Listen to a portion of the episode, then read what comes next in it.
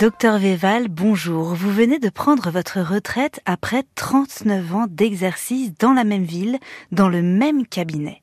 Vous êtes donc ce que l'on appelle un vrai médecin de famille.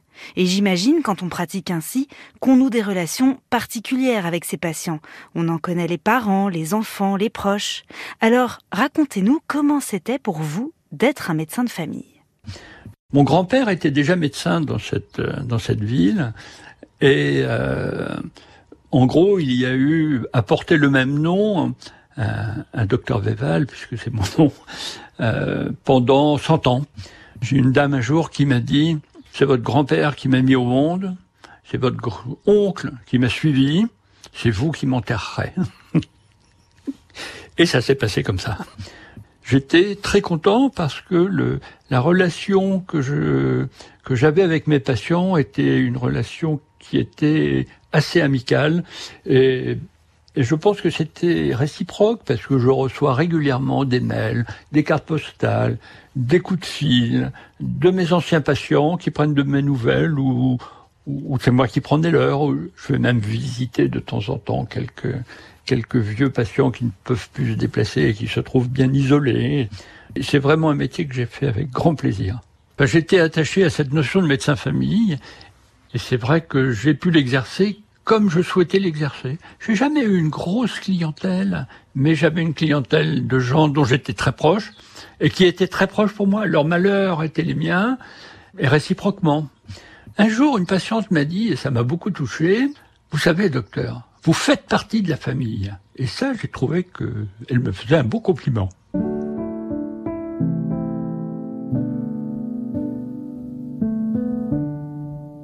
Depuis, il m'en est revenu une autre qui n'est pas une histoire médicale, mais qui montre un petit peu à quel point on peut être un médecin proche de, de, des gens.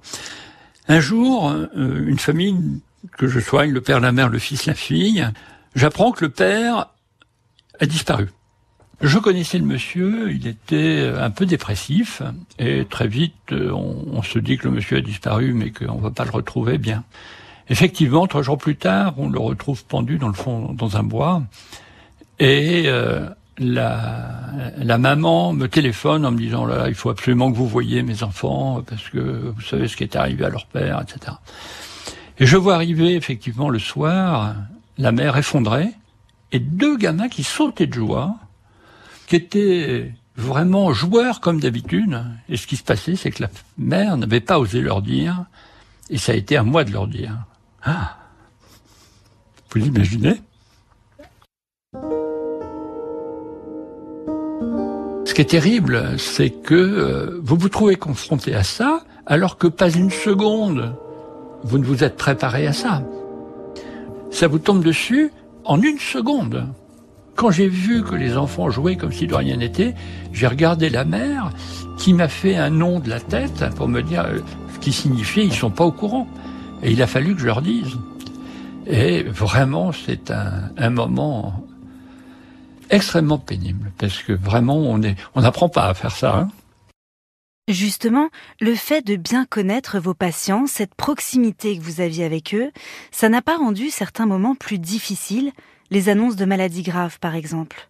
Bah écoutez, ça ne m'a pas posé de problème parce que j'imaginais que étant justement très proche de, de mes patients, je savais mieux comment leur annoncer les mauvaises nouvelles. Quand un médecin spécialiste vous annonce une mauvaise nouvelle, il ne vous connaît pas. Il ne sait pas comment vous le dire. Il ne sait pas comment vous allez réagir. Alors que nous, on connaît les gens. Quelquefois, les gens nous m'ont dit, ah, si j'ai quelque chose de grave, je ne veux pas le savoir. Bon, très bien. Eh bien, euh, dans ces cas-là, on ne le dit pas. On respecte la volonté du patient. Non, je n'ai pas eu de difficulté à annoncer de mauvaises nouvelles. Peut-être que je l'ai pas bien fait, hein. peut-être que les patients auraient préféré que je le fasse autrement, mais non, ça ne m'a pas posé de problème de dire aux gens, bah écoutez, euh, voilà, euh, on est là dans une situation difficile, on va l'affronter à deux, et on fera de notre mieux pour que tout se passe bien, même si c'est un chemin compliqué.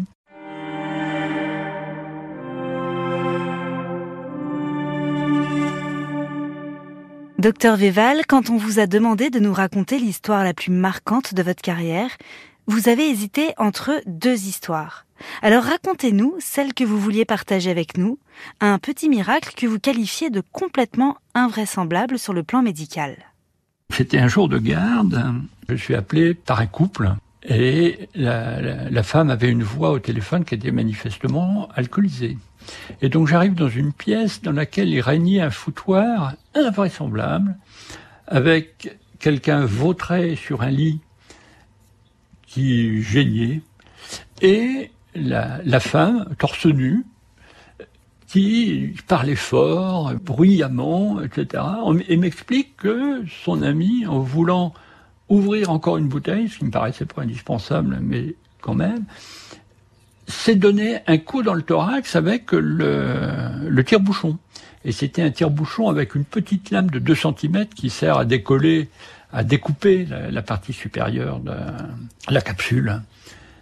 Et comme il était vraiment ivre, le geste a dérapé et il s'est donné un coup dans la poitrine. Il y avait une plaie, mais c'était une égratignure. Et donc j'arrive là où le monsieur était vautré sur le lit, il respirait, son cœur battait, il était ivre-mort, et sa femme, euh, sa copine, parlait fort, parlait, parlait, parlait. C'était une ambiance. Euh, et je me dis, qu'est-ce que je vais faire de ces gens-là? J'ai appelé les pompiers, ne, pouvant pas les laisser seuls comme ça. Vraiment, personne n'imaginait qu'il avait autre chose qu'une alcoolisation massive. Et en fait, le soir, quand j'ai téléphoné à l'hôpital, j'ai appris qu'il avait été muté en hélicoptère à l'hôpital universitaire le plus proche, parce que le petit coup de couteau, en fait, avait percé le péricarde, alors que c'était un coup de couteau d'une lame minime de 2 cm de long et qui était situé en plus juste sous la clavicule. Donc c'était invraisemblable anatomiquement qu'on puisse en arriver à quelque chose comme ça.